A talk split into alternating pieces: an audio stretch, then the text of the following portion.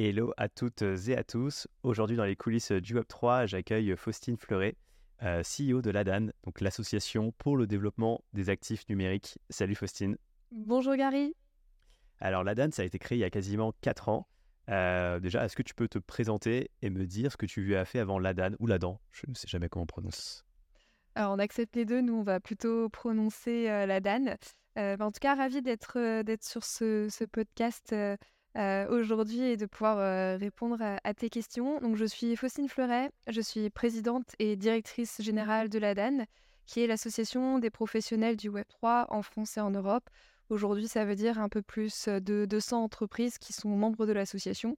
Donc, comme tu l'évoquais, au bout de 4 ans d'existence, euh, je pense qu'on y reviendra, mais l'ADAN s'est créée en janvier 2020 autour de 11 entreprises, nos, nos, membres fondateurs. Et donc, il y a eu du chemin, effectivement, qui a été fait depuis avant la DAN, alors à la base, j'ai une qualification, un master en banque finance. J'ai travaillé à l'autorité des marchés financiers, tout d'abord, sur des sujets pas forcément innovation, pas forcément numérique, sur les matières premières, sur les marchés financiers classiques. J'ai rejoint ensuite l'association française des marchés financiers, qui était bah, la fédération représentant les, les entreprises de marché, les professionnels des marchés en France et en Europe la MAFI.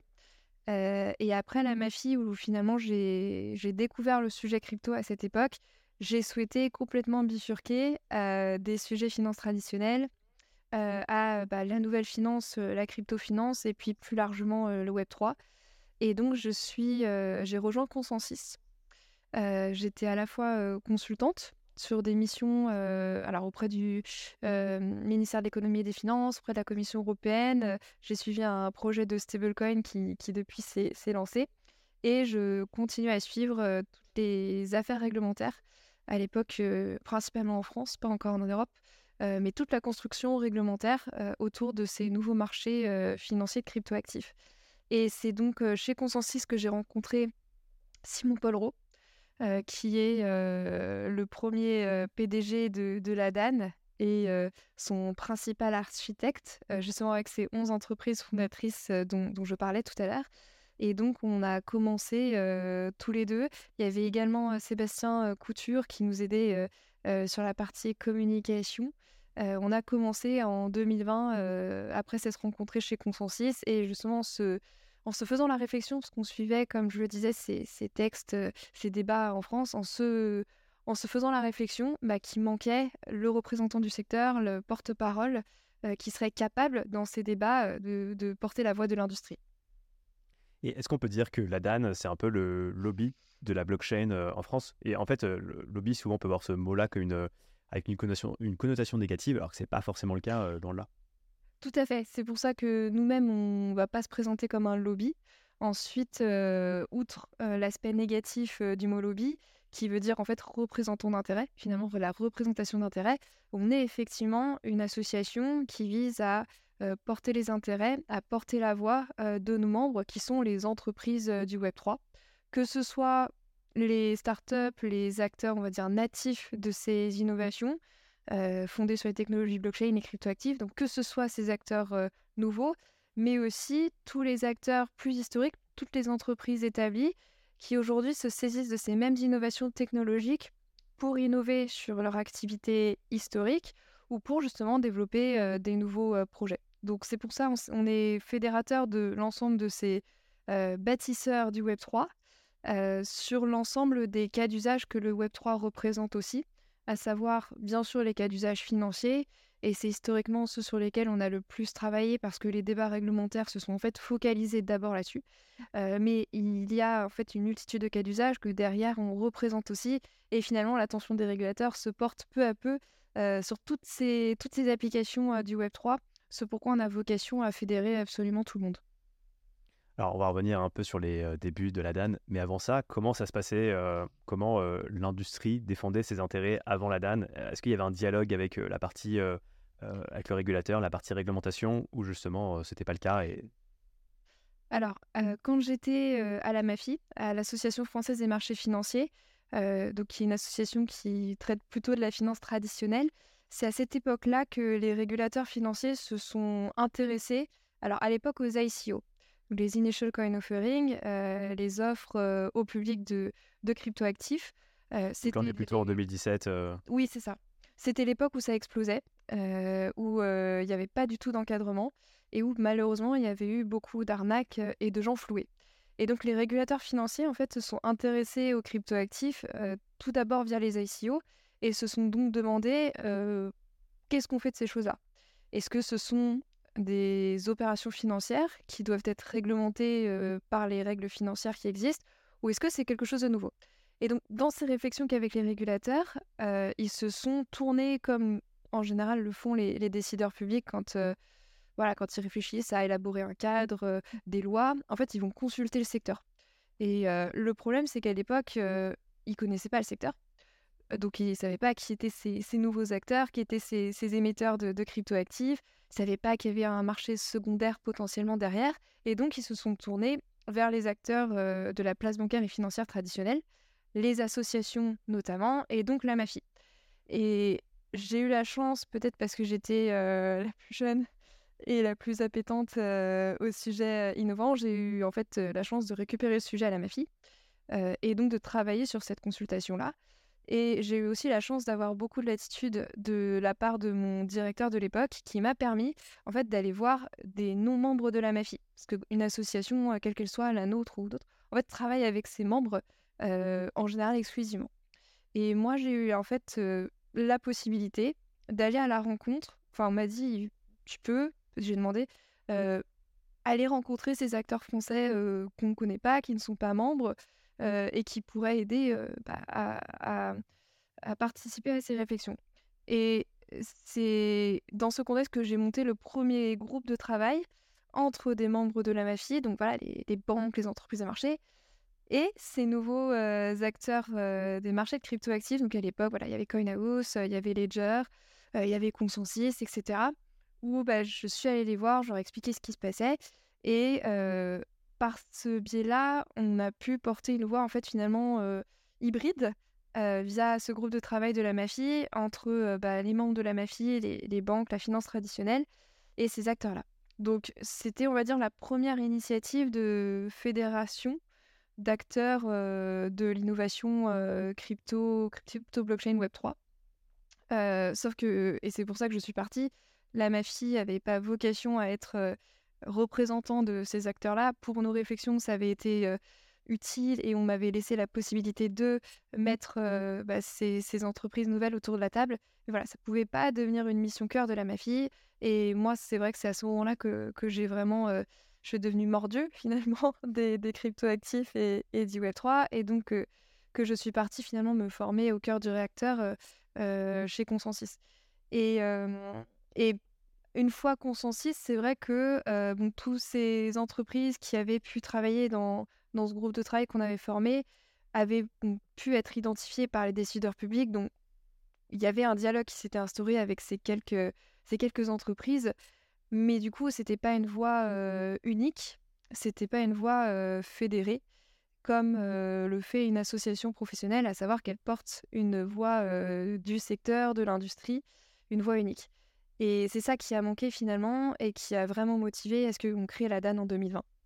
Ok. Et c'est intéressant, donc quand tu as quitté la Mafie, c'est pas tout de suite donc, pour créer donc, la DAN. D'ailleurs, toi, tu fais partie des fondatrices de la DAN ou tu as rejoint la DAN après sa, création J'y suis depuis le début début. J'y suis vraiment depuis qu'il y a eu les réflexions en amont, ensuite ça a été lancé. Euh, non, non, j'y suis depuis, euh, depuis les origines, effectivement. Ok.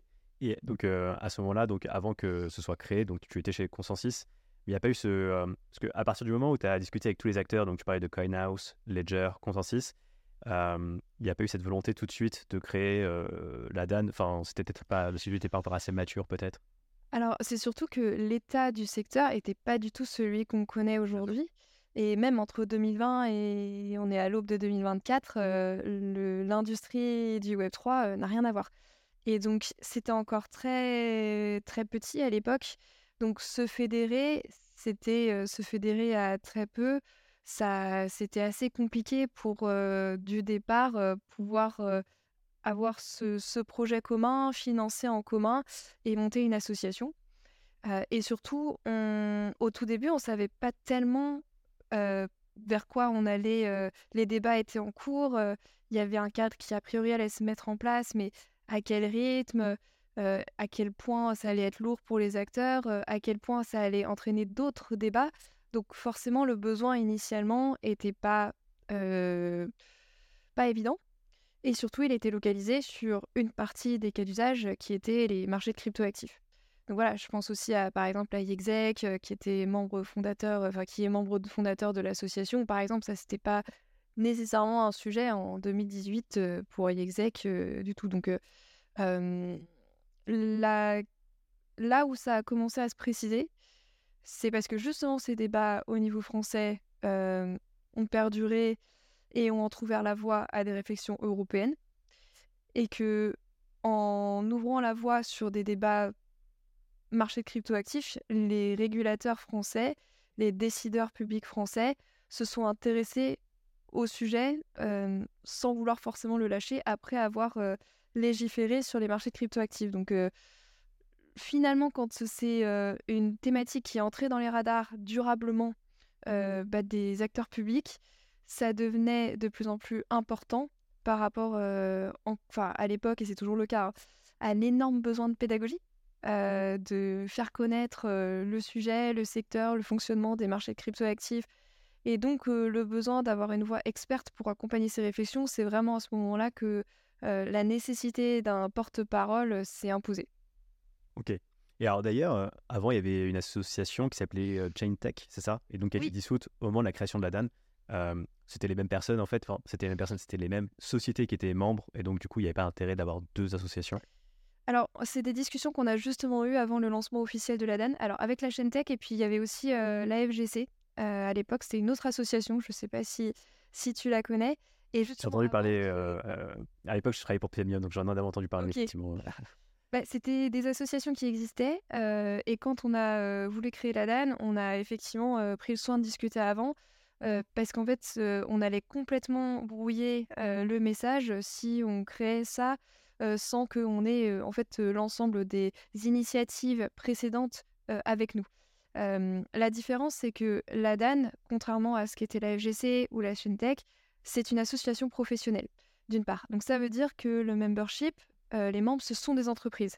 Et c'est pas et des particuliers et des entreprises c'est une cotisation beaucoup plus importante parce que ce sont, et c'est peut-être la deuxième grosse différence, la DAN, ce sont des permanents, ce sont des salariés à 100% sur l'association, là où la chaîne Tech et la FGC, c'était plutôt des activités bénévoles à côté d'autres activités professionnelles.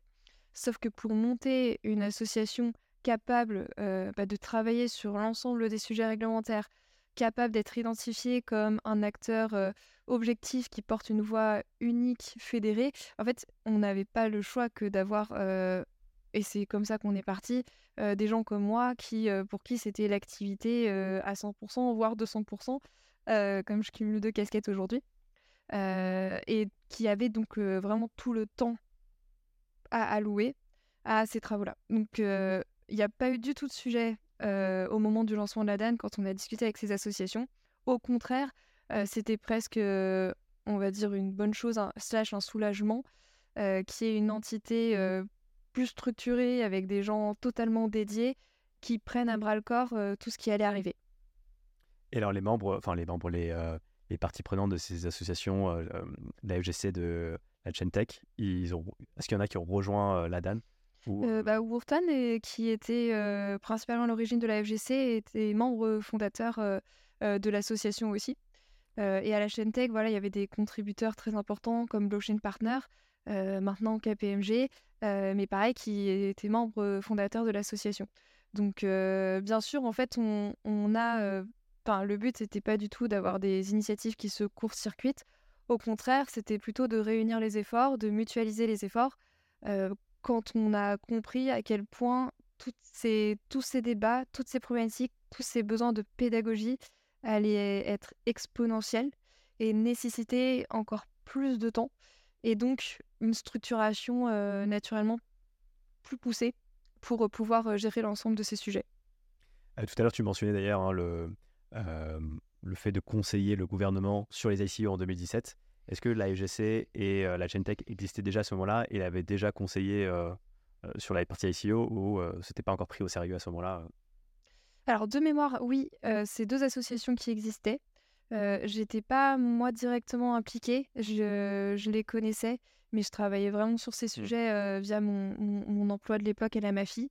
je qu'ils avaient participé en répondant aux consultations, mais je peux pas en être à 100% sûr. Par contre, ils étaient effectivement déjà, déjà dans le paysage. Ok.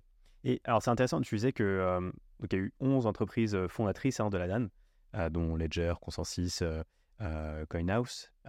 tout le monde a mis la, même somme sur la table pour démarrer la DAN ou c'était en fonction des, des, besoins et des budgets de chacun un peu différents alors, on a un, barème des cotisations qui est public, qui est sur notre site internet, et c'est un barème évolutif où chaque entreprise va cotiser selon des critères qui sont effectivement relatifs à, leur taille, à leur importance, à, leur, à leur stade de maturité.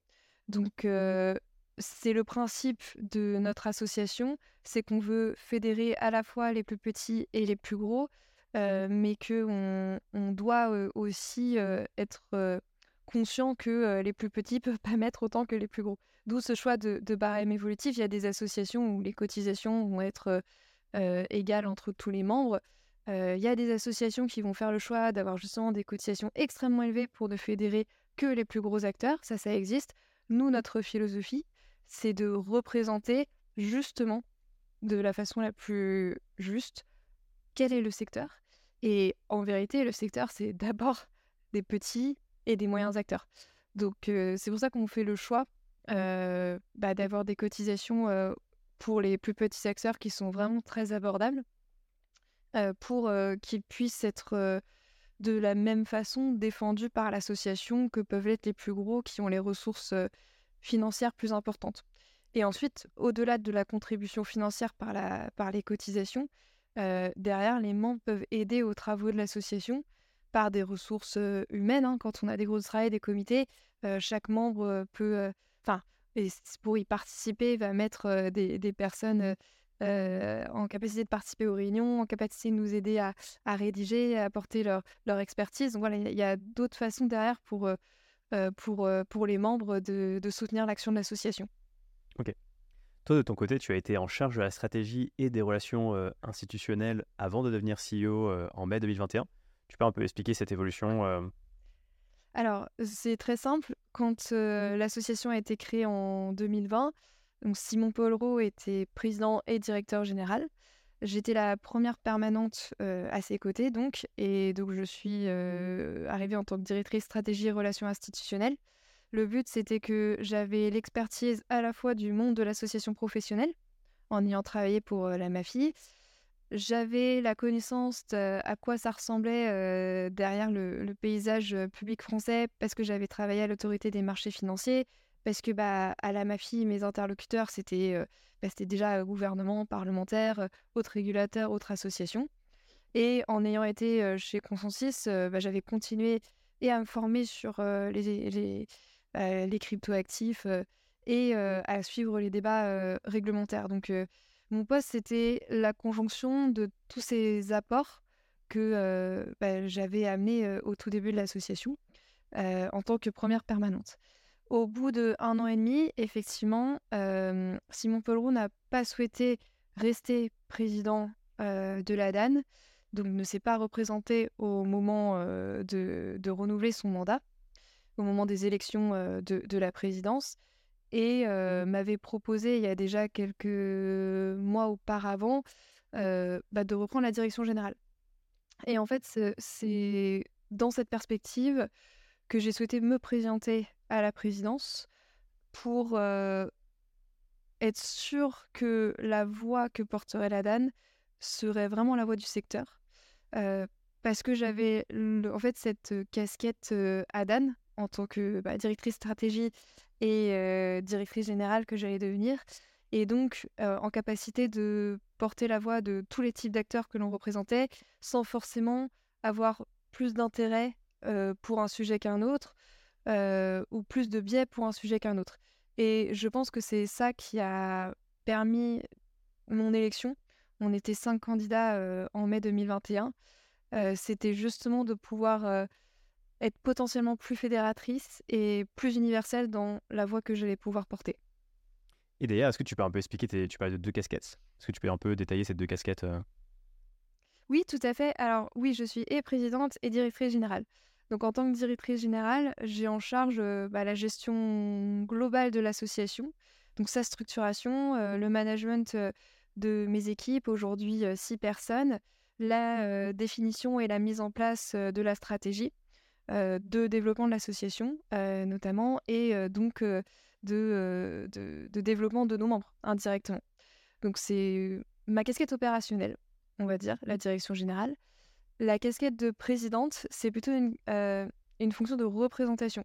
C'est-à-dire que auprès voilà, de, de, membres du gouvernement, auprès de parlementaires, par exemple, dans le cadre d'auditions, dans le cadre de rendez-vous avec la présidente de l'AMS, la présidente de l'AEG, voilà, ça va être moi qui vais être en capacité de parler à ces personnes et de porter la voix du secteur de la même façon sur des, sur des conférences, sur des interviews, sur des plateaux télé.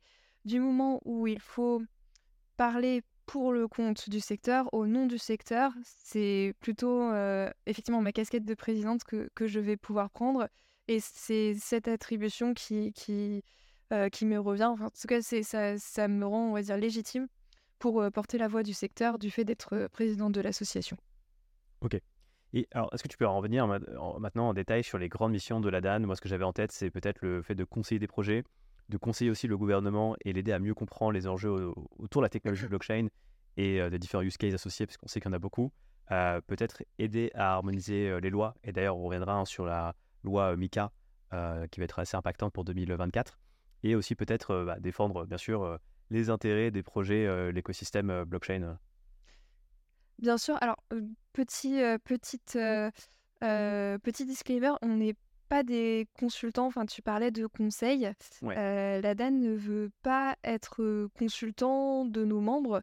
Nous, notre mission, elle a toujours une vocation sectorielle, industrielle. Donc, on porte les intérêts de l'ensemble de nos membres, de l'ensemble du secteur, mais on ne va pas pouvoir porter des voix individuellement. C'est pour ça qu'en fait, en général, dans un paysage peut-être un peu plus mature, je prends par exemple les marchés financiers, tu vas avoir la MAFI, c'est l'association professionnelle du secteur. C'est elle qui va porter des messages. Et quand en fait, c'est les messages de l'industrie, ils sont toujours plus puissants que si c'est les messages de, de monsieur A, entreprise B du secteur. Mais chaque entreprise derrière va avoir des gens qui vont porter les intérêts spécifiques de l'entreprise. Et en fait, c'est totalement complémentaire. C'est ça qu'on appelle les affaires publiques dans, une entreprise. C'est ceux qui vont porter les messages, porter les positions de l'entreprise.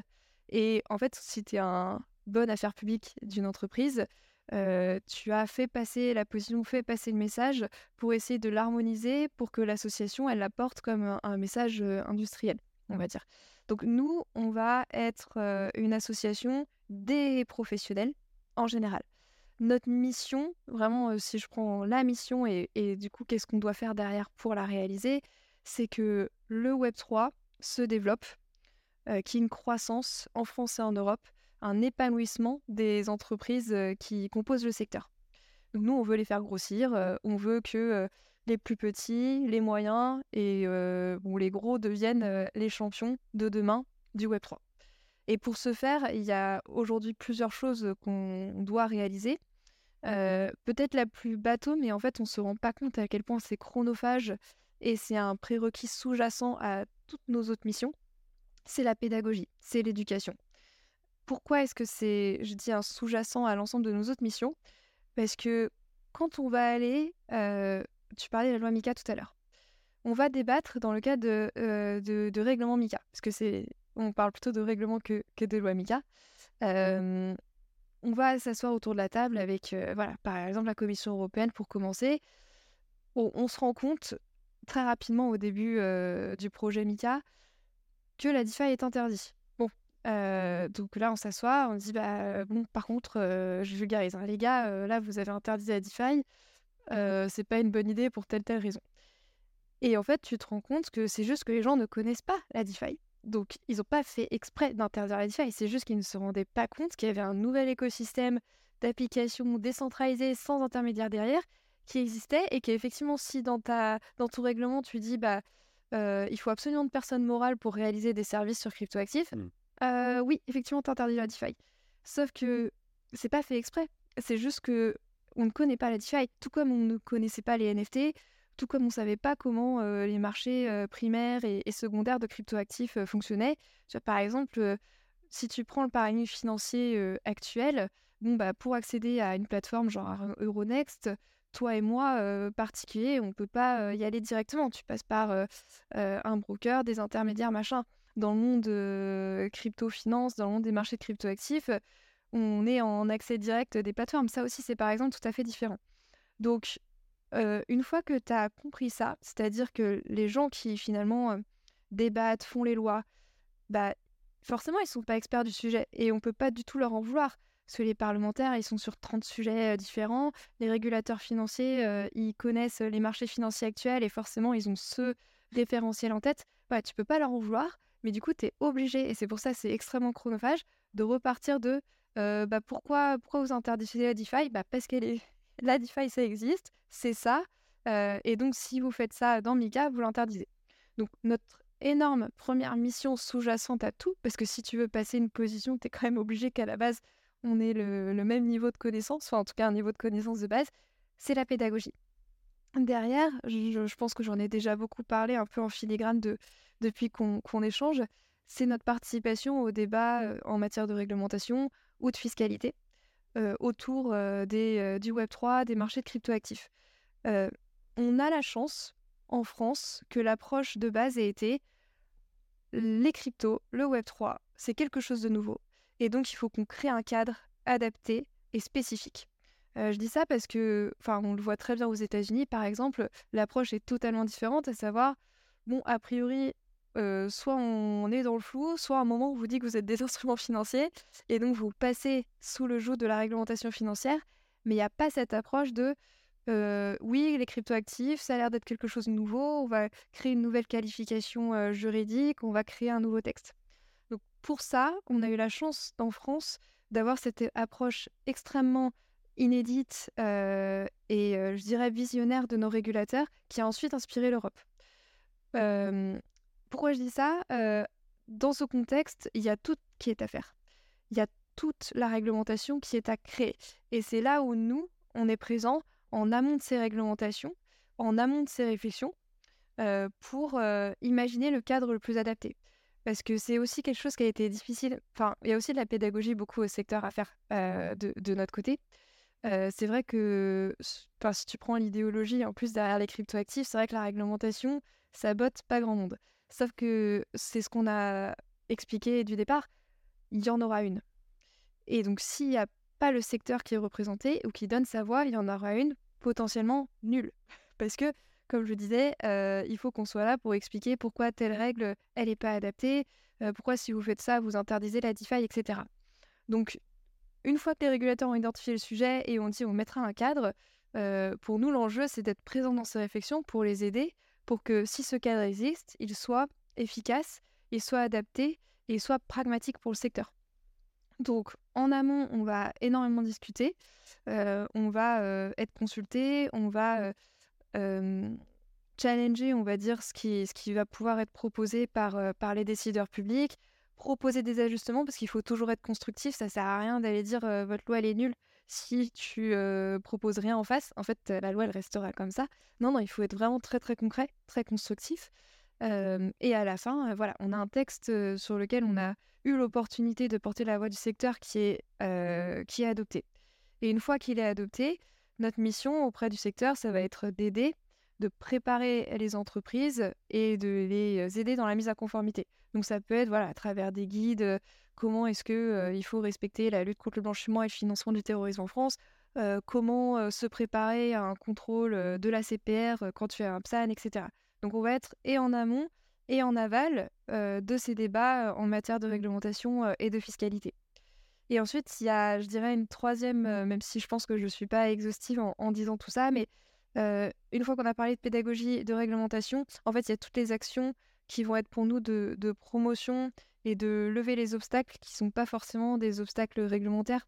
Je pense par exemple au, à l'accès aux comptes bancaires, aux problématiques d'assurance, aux problématiques de financement, qui sont aujourd'hui des problématiques encore très réelles pour le secteur et où ce n'est pas toujours forcément une réponse législative qui est attendue. Et donc en général, ça va être pour nous trouver les bons interlocuteurs pour comprendre quels sont ces problèmes, d'où ils viennent. Hein. Ça peut être parce que, voilà, ça se voit encore beaucoup. Hein. Bon, des gens qui connaissent pas le secteur évidemment, des gens qui savent pas qu'il y a une réglementation, ça c'est encore très vrai. Beaucoup de gens qui se rendent pas compte que depuis 2019, il y a une, une réglementation en France, que Mika ça arrive l'an prochain, voilà. Et, et le flou ou l'impression d'absence de réglementation empêche beaucoup de gens de s'intéresser ou de croire dans le secteur. parce que sans cadre, c'est extrêmement difficile de se projeter. Donc voilà, on identifie le problème et ensuite on essaie de trouver des solutions qui ne sont pas forcément d'ordre législatif ou réglementaire. C'est pour ça que j'en sais, un troisième point. En fait, ça va être toutes les actions par rapport aux besoins de nos membres qu'il faut qu'on entreprenne pour lever les obstacles à leur développement. Ok, très clair. Pour revenir d'ailleurs sur le, premier point que je mentionnais tout à l'heure, donc la partie conseil aux entreprises, plus peut-être sur la partie juridique, admettons qu'aujourd'hui je suis un projet que je veux euh, justement lancer mon projet, mais d'un point de vue euh, compliance, donc réglementation, je ne sais pas trop comment euh, placer mon projet. Prenons par exemple l'exemple d'un stablecoin qui redistribue les intérêts aux détenteurs du stablecoin. C'est un sujet assez à la mode, il y en a de plus en plus. parce que le collatéral est placé en bon du trésor et donc ça génère des intérêts et donc les intérêts sont redistribués aux détenteurs du stablecoin. par exemple, si on prend l'exemple de Mika, la réglementation Mika, c'est pas très clair où est-ce qu'on où est-ce que ce projet pourrait s'inscrire. Et donc, quand je suis porteur d'un tel projet, qui je vais voir? Est-ce que je vais voir euh, du coup la DAN Est-ce que je vais voir le régulateur type euh, euh, l'autorité des marchés financiers ou la CPR, qui est un peu la, je crois, hein, corrige-moi si je me trompe, la filiale de la Banque de France, mais dédiée au fintech entre guillemets, si je devais un peu. Alors, la CPR, c'est le superviseur bancaire, c'est-à-dire c'est celui qui, je ne pas les fintech, mais supervise les banques et les compagnies d'assurance en France. Donc c'est le régulateur, oui, c'est le bras armé de la Banque de France, effectivement, mais c'est le régulateur et superviseur de la banque euh, et l'assurance traditionnelle. Ok. Et, donc, quand j'ai un tel projet, bah, est-ce que je vais voir directement la DAN ou euh, la DAN, euh, c'est pas votre vocation et, c'est pas grave et il faut directement aller voir le régulateur Alors, nous, effectivement, on ne va pas conseiller un projet sur comme Enfin, c'est pour ça il y, a des cabinets de conseil, des consultants qui, qui le font très bien. Pour, voilà, exactement. On ne va, pas, euh, on va pas conseiller de ce point de vue-là. Euh, par contre, on va pouvoir apporter des réponses qui peuvent euh, aider et clarifier la vision ou la construction de la roadmap. Et c'est pour ça que de toute façon, c'est intéressant d'être à l'association parce que c'est soit des réponses qui peuvent venir de nous, par exemple, et ça j'en parlais il n'y a pas longtemps aux, incubés accélérés de, de Cube3. par exemple, ceux qui veulent aujourd'hui développer quelque chose dans les jeux vidéo Web3, nous, on va pouvoir dire, bah, il faut que vous sachiez qu'il y a des débats parlementaires en ce moment, donc ça veut dire qu'il y aura un encadrement qui va être mis en place, probablement en 2024, donc il faut que vous puissiez l'anticiper. A priori, c'est ça, ça, ça, ça, ça. et ça, c'est vrai qu'on va plutôt avoir l'information, puisque nous, on est en amont, même si tu vois, tu vas avoir des experts juristes, des, avocats qui, suivent un petit peu, mais c'est nous qui finalement discutons en direct avec ces parlementaires, avec les régulateurs, etc. Donc on va, je pense, donner une vision sur ce qui peut se passer, pas sans forcément être très technique, mais ce qui permet d'anticiper. et ensuite, si c'est pas la DAN qui donne la réponse, c'est-à-dire si pas moi ou mes équipes qui sommes sur le sujet, en fait, la DAN, c'est un réseau. C'est un réseau, aujourd'hui, je disais, d'un peu plus de 200 entreprises. Et il y a beaucoup de membres qui trouvent leur réponse aussi auprès des autres. On fonctionne en comité, donc tu vois, on a un comité PSAN, un comité DeFi, un comité NFT, un comité de tokenisation, un comité juridique. Si tu es un PSAN et que tu as une question, tu vas voir euh, le président du comité PSAN, les membres du comité PSAN, et tu as très très souvent euh, la réponse. Parce que tu as les gens qui sont passés avant toi, et en fait c'est le but d'une association, c'est de partager partager ton expertise, partager ton expérience. Et la mission de l'association, c'est que le secteur se développe. Donc tout le monde. Donc c'est vrai que c'est des gens qui sont en concurrence au sein de l'association. Hein. Tous, les membres, il y a des membres qui sont sur des, segments où ils sont en concurrence. Mais c'est aussi de la coopération parce que c'est une concurrence qu'il faut, qui doit se développer, qui est saine qu'elle se développe. et c'est gagnant pour tout le monde finalement si l'industrie, si l'écosystème au global devient puissant.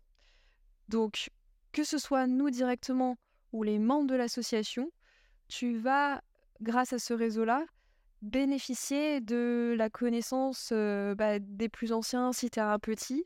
tu vas pouvoir trouver potentiellement des partenaires, tu vas avoir des, des, options qui se qui s'offrent à toi parce que tu savais pas que voilà tu pouvais faire ci, faire ça, que cet assureur il était plus friendly que d'autres.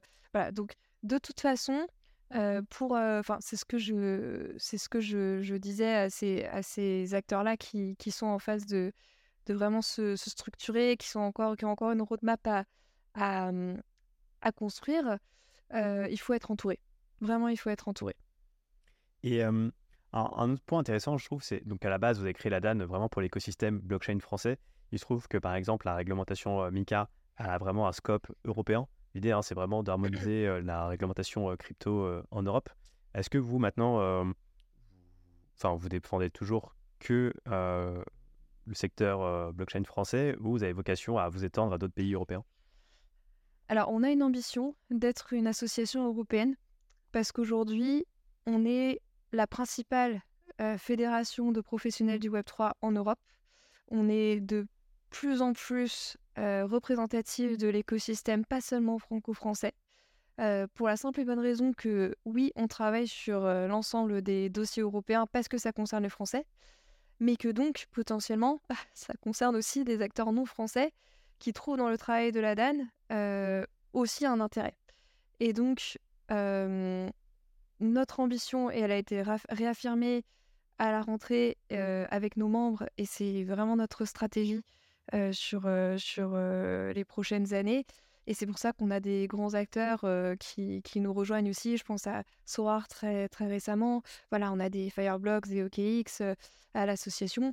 on est une association européenne. Et c'est pour ça que depuis octobre, et ça a été un recrutement très long parce que c'est c'est une perle rare et, et, et c'est pas évident de trouver la bonne personne. Depuis octobre, j'ai une collaboratrice à Bruxelles, qui est donc au plus près des institutions européennes, qui est une ancienne du CERAI, puisqu'elle a été assistante de parlementaires européens. et ça, ça renforce considérablement notre force de frappe au niveau européen. Donc oui, on est démarré comme une association, on va dire française, même si ni dans notre nom, ni dans notre description, ni dans le site internet, c'est adan.eu, c'est pas adan.fr. Euh, on a voulu préciser France depuis le début parce que de toute façon, on le savait que déjà l'innovation euh, numérique, elle est, elle est sans frontières, mais en plus, avec l'Union européenne, le cadre, la réglementation, c'est européen. Donc on allait avoir une action bien au-delà des frontières françaises. Ok. Et d'ailleurs, tu, parlais donc de cette nouvelle collaboratrice qui est au plus près donc, à Bruxelles, là où il y a le Parlement européen. Tu peux expliquer, c'est-à-dire qu'elle est en, a des interactions, on va dire, de façon hebdomadaire avec euh, euh, des députés. Comment ça marche d'ailleurs aussi euh, bah, Comment la DAN, par exemple, si on prend la réglementation MICA, ça a été quoi un peu votre rôle si vous en avez eu un? J'imagine que vous avez été consulté. comment ça s'est articulé? À quelle fréquence vous avez des contacts avec le gouvernement? Quelles entités? Quels régulateurs? Alors Mika, ça a été un, long dossier hein, parce que ça a été le premier historiquement que, que l'association a géré au niveau européen, tout simplement parce que la Commission européenne a lancé une consultation en décembre 2019. Donc en janvier 2020, j'étais dessus. Et c'était les premières réflexions autour de qu'est-ce que serait l'encadrement des marchés cryptoactifs. Ça s'appelait encore pas Mika à l'époque. Et c'était un peu la réflexion que la France avait menée plusieurs années avant, quand je disais, voilà, il y avait les ICO, les régulateurs se sont posés la question de qu'est-ce qu'on fait. fait, la Commission européenne, finalement, elle en était à ce même niveau de, questionnement. Et donc, c'est par là qu'on a commencé, en répondant aux questions de la Commission européenne. Et ensuite, sur la base de, cette réponse qu'on a formulée, parce que ça, les consultations publiques, c'est donc public. Et donc, en fait, tout un chacun, s'il a envie, peut aller sur le site de la Commission, remplir le formulaire pour répondre aux questions. ensuite, au-delà de la consultation publique, nous, avec les interactions privilégiées qu'on a, on va aller discuter avec, avec ces gens à la Commission européenne. Et dans le cadre du processus européen, c'était déjà intéressant pour nous d'aller voir, des, parlementaires européens, d'aller voir les représentants des États membres au Conseil de, l'Union européenne. Donc voilà, décembre 2019, tu as la première consultation de la Commission européenne. Sur la base de cette consultation, des réponses qu'elle a reçues, des échanges qu'elle a eus avec les répondants, pas tous parce qu'il y en a eu beaucoup, septembre 2020, proposition MICA.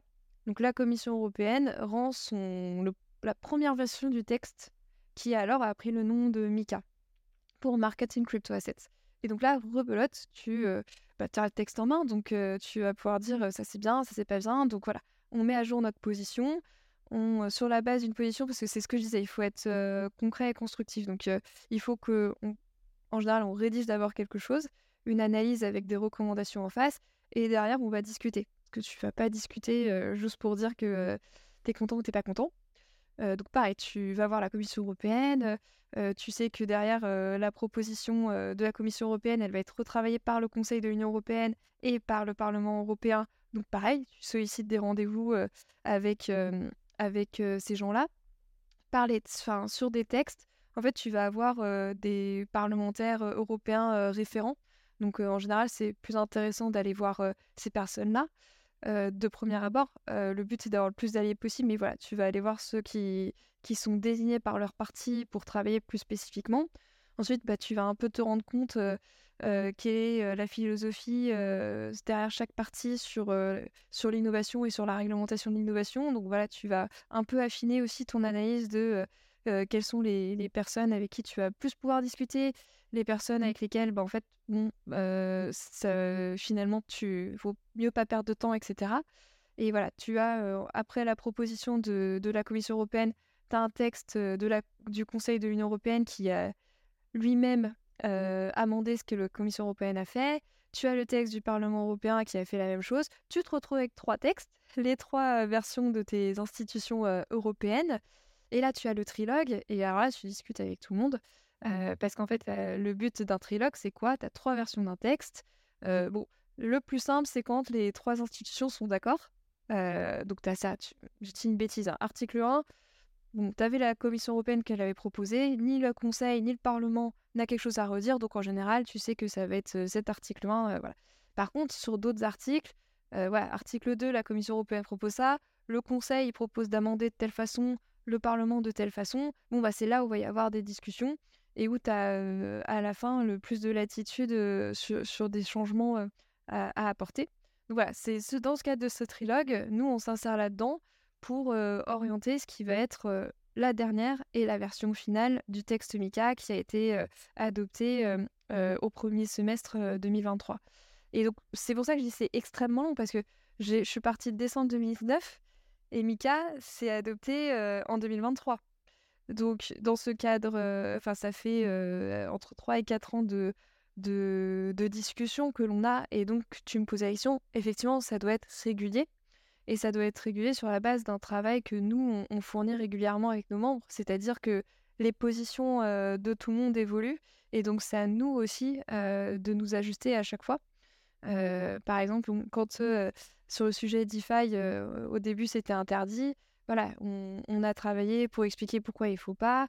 Bon, ça a été un, sujet euh, sur lequel on a été très convaincant. Donc, fort heureusement, Mika n'interdit pas la DeFi. Et, je pense qu'on a été vraiment très efficace sur les stablecoins, qui est un sujet beaucoup plus politique. Ça a été hyper, hyper, hyper compliqué. D'où le fait que dans Mika, l'un des dispositifs les plus durs, c'est celui sur les stablecoins. mais voilà, ça dépend, ça dépend aussi de voilà, si, comme je disais, il y a des connotations politiques à certains sujets, les stablecoins, c'est la monnaie, c'est régalien. Donc forcément, c'est des discussions plus difficiles à avoir. et c'est pour ça que ça prend énormément, énormément de temps. Ouais. Bah, pour revenir sur la DeFi, si, corrige-moi si je me trompe, mais du coup, je crois que ce n'est pas inclus dans le scope de Mika. Ce sera prévu pour une prochaine réglementation Mika. Et dans le cas des stablecoins, alors corrige-moi si je me trompe encore, mais je crois avoir vu passer que Mika voulait réguler le, volume d'échange des stablecoins de façon journalière à 200 millions, je crois, d'euros.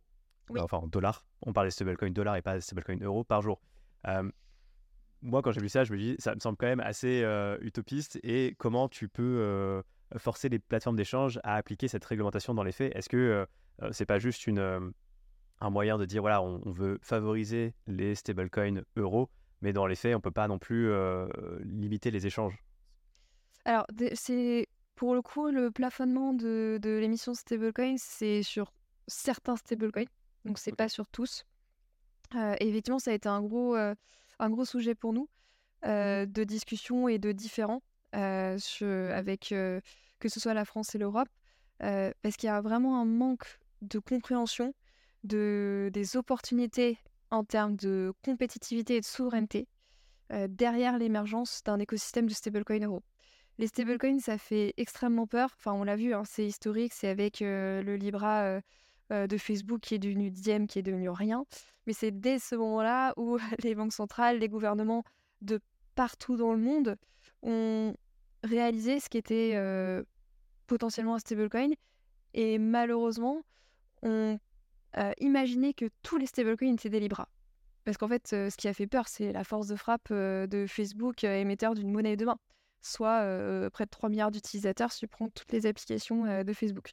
Mais en ayant ce référentiel-là, effectivement, derrière, ils ont pensé à un cadre qui est absolument disproportionné par rapport à la réalité de ce que peuvent être les émetteurs de stablecoin, à savoir pas tous des GAFAM, ça c'est sûr, et surtout les risques posés par, par ces stablecoins qui, bah, pour la plupart, ne vont pas avoir les niveaux de, liquidité et d'utilisation qu'aurait pu effectivement avoir un, un, Libra.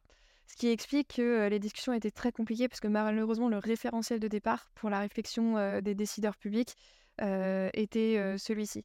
Mais malheureusement, il y a encore un énorme manque de compréhension que le, la meilleure idée, c'est pas tellement d'interdire les stablecoins ou de le remplacer par un euro numérique de la Banque centrale, ce qui est en fait le pari de l'Europe.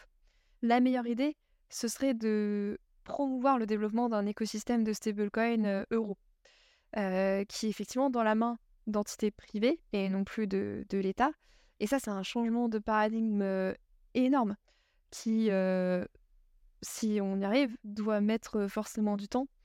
parce que les acteurs en place sont, sont globalement anti. Et j'ai parlé que des décideurs publics, mais les banques, à quelques exceptions près, l'industrie bancaire est aussi fondamentalement contre. Alors bien sûr, on a le projet de, de SG Forge, mais qui est un peu un ovni au sein de l'industrie bancaire et, financière, en tout cas des grands groupes bancaires, parce que je, de l'UBAC et compagnie, qui est aussi très avancé sur les sujets crypto en France, c'est pas dans les grands groupes bancaires systémiques, mais voilà. sinon, l'industrie bancaire et, financière ne voit pas du tout d'un très bon oeil l'émergence de stablecoins. Sauf qu'ils ne comprennent pas que, à la limite, ce qui devrait nous faire peur, c'est plutôt l'émergence de stablecoins dollars qui sont hégémoniques aujourd'hui, face à un manque de compétition euh, par euh, des stablecoins euros.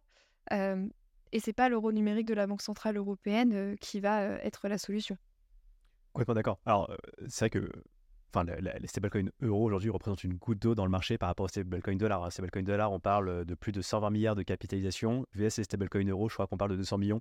Donc, c'est clairement négligeable. De manière générale, toi, tu es satisfaite de cette réglementation MICA Tu penses que ça a été un, win-win des deux côtés ou euh, à part la partie stablecoin, euh, il y a d'autres euh, d'autres pas échecs hein, mais d'autres parties sur lesquelles vous restez un peu sur votre fin Alors, je pense que au global, Mika est une bonne nouvelle. parce que comme je le disais, l'absence de cadre, c'est pas une solution pérenne. Et l'absence de connaissance de quel sera ce cadre, c'est-à-dire le flou juridique et réglementaire, c'est tout à fait délétère au développement de business. Donc, Mika, finalement, c'est d'abord de la clarté pour les entreprises qui savent à quelle sauce elle va être mangée même si elle peut être un peu piquante. C'est aussi une bonne nouvelle parce que c'est une réglementation européenne, et donc contrairement à la réglementation française jusqu'à maintenant, ça va permettre aux entreprises d'exercer dans toute l'Europe une fois que tu seras conforme à MICA. C'est vrai que jusqu'à maintenant, si tu veux exercer en France, il faut être conforme à la réglementation française. Si tu veux exercer euh, en Allemagne, tu dois te conformer aux règles allemandes, etc.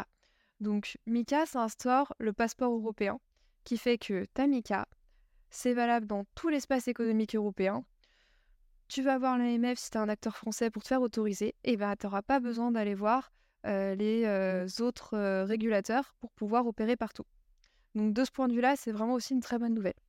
Ensuite, par rapport à la première mouture de MICA, donc la version de la Commission européenne que j'évoquais tout à l'heure de, septembre 2020, euh, on a vraiment pu influer pour éviter d'énormes écueils. Alors j'ai parlé de la DeFi qui aurait pu être interdite. J'ai pas, pas parlé des NFT, mais qui auraient pu tomber dans le périmètre de MICA. Et donc, ça n'avait aucun sens pour des projets qui n'avaient rien de financier, même impliquant des NFT. donc ça aussi, très bonne nouvelle, puisque ce qui a été acté, c'est que l'Europe doit réfléchir à mieux qualifier ce que peuvent être les NFT, parce que finalement, ce n'est pas du tout une population d'actifs homogènes, et comment les réglementer, et est-ce qu'il y a un nouveau cadre à créer pour ces actifs-là? Et je dirais le troisième sujet sur lequel on a été on a été influent et pour la, bonne, la bonne cause, c'est qu'à un moment, on a quand même parlé de l'interdiction du minage en Europe. et l'interdiction de, pour des acteurs de marché de recourir à des cryptoactifs sur des blockchains qui reposent sur du proof of work. Donc là, relativement catastrophique quand même. et heureusement, ça, ça n'a pas été maintenu dans le texte, mais parce qu'on a, on a porté une position extrêmement forte au moment des débats. Donc, globalement, Mika, on a évité vraiment le pire si je prends ces trois, ces trois points-là. Et on a un cadre, sauf les stablecoins dont j'ai déjà parlé, qui est plutôt. Alors, même s'il est dur et ça va être un enjeu pour les plus petits acteurs de s'y conformer et ça va être un certain coût, mais les règles sont plutôt pas aberrantes, on va dire là où on va être, pardon, juste là où on va être effectivement très vigilant, c'est les délais pour que les acteurs soient autorisés. Parce que quand tu n'es pas autorisé, tu n'as pas le droit d'exercer. Et on l'a vu en France, hein, les délais, quand ils sont extrêmement longs, ça oblige des acteurs à mettre la clé sous la porte. et notre crainte, c'est que tu as un régime européen, que tu sois en Europe ou pas, si tu t'adresses au marché européen activement, tu dois respecter Mika. Sauf que quel est le pouvoir de contrôle et de sanction en Europe pour des acteurs qui ne respectera pas Mika et qui ne sont pas en Europe? Comment est-ce qu'on garantit une concurrence loyale, une concurrence équitable entre les acteurs européens et non européens? Parce que quel est euh, le pouvoir, on va dire, entre guillemets, de nuisance euh, de nos autorités européennes sur des acteurs non européens qui n'en aurait rien à faire de nos règles? C'est pas du tout un sujet utopique puisque c'est un sujet qui existe en France, qui a existé depuis les débuts de la mise en place de la réglementation des marchés cryptoactifs français. Et sur ça, on a très peu de garanties sur l'efficacité de la supervision et euh, la capacité de sanction d'acteurs qui feraient n'importe quoi. Ce qui à la fin est délétère puisque tu pénalises euh, parce que je le dis, hein, ça, va coûter cher hein, de se mettre en conformité avec la réglementation européenne. Euh, donc, c'est des coûts qui sont pénalisants pour le business. Euh, ça va ralentir, c'est clair, hein, le développement de champions parce que voilà, c'est des coûts que tu n'alloues pas ailleurs.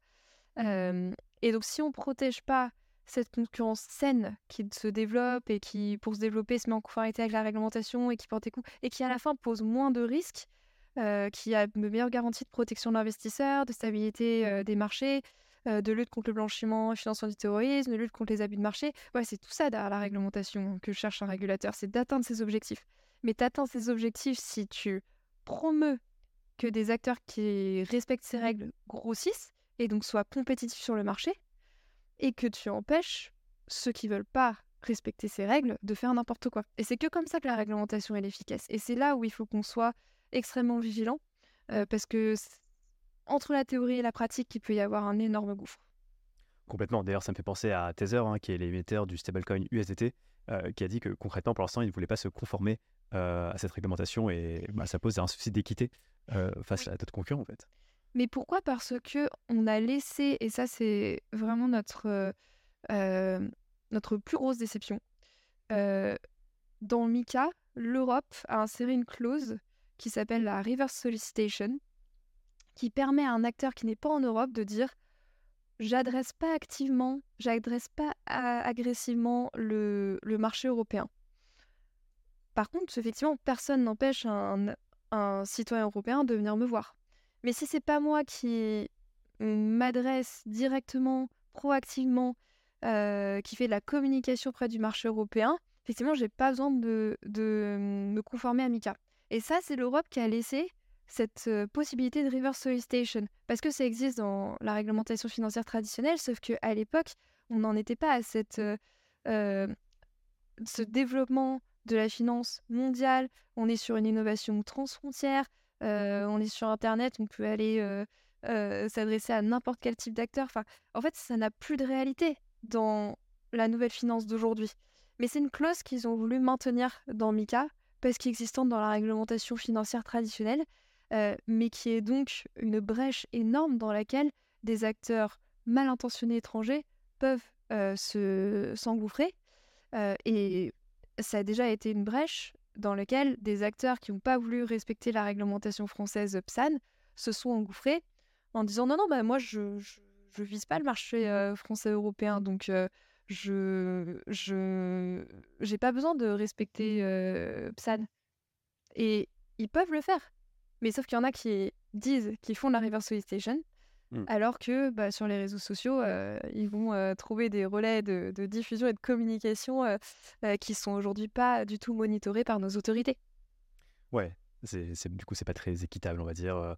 Alors, il y a une réglementation MICA 2 hein, qui est prévue pour dans quelques années, je crois, en espérant que cette fois-ci, ça inclut ce point-là qui est quand même un point très important. Alors oui, ni l'Europe ni nous, on aime vraiment parler de MICA 2. Euh, mais effectivement, il y a des, euh, des questions qui, euh, comme je disais, où l'Europe a été pragmatique sur le fait qu'elle ne pouvait pas être résolue dans, dans MICA et où il y a des réflexions plus abouties, donc sur la DeFi, sur les NFT, sur les, les, exigences environnementales, etc. Et donc à la fin, est-ce que c'est une réglementation de la DeFi? Est-ce que c'est quelques acteurs des NFT qu'on va remettre dans MICA et le reste, bah, ça va être dans d'autres réglementations déjà existantes? Voilà, donc Mika 2, euh, je sais, c'est un concept euh, un peu euh, usité parce que c'est Christine Lagarde qui est, qui est là, il me semble, mentionné la première fois. Mais par exemple, la Commission européenne, ils n'aiment pas vraiment qu'on parle de Mika 2, surtout quand Mika n'est pas encore entré en application et qu'il y a quand même du boulot. C'est clair. Bon, en tout cas, voilà, ce que je retiens vraiment aussi, c'est qu'on est passé pas de loin. d'un gouffre hein, pour l'écosystème blockchain français si les NFT, la DeFi, euh, avait été interdit, enfin, ça aurait été euh, plus que catastrophique. Donc voilà, euh, beau travail de la part de la Dan. Merci. Super, merci beaucoup Faustine. on aurait pu, enfin j'avais encore plein de questions, mais on va s'arrêter là. on fera une prochaine interview plus tard, mais c'était hyper intéressant. Merci pour ton temps. Bah, merci beaucoup, avec plaisir. Effectivement, on, a beaucoup de sujets, donc ravi de revenir en parler et j'espère que ça a pu un peu clarifier ce, que, ce que fait la Dan et l'importance de notre mission. Yes, merci. Merci beaucoup.